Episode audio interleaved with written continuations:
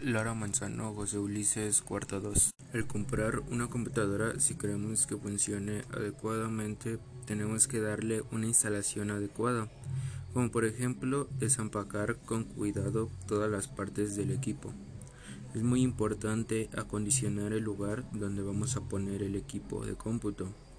La altura de la mesa tiene que ser la adecuada para poder poner el monitor para darle un buen funcionamiento. Para evitar lesiones es necesario tener un buen espacio para colocar el teclado.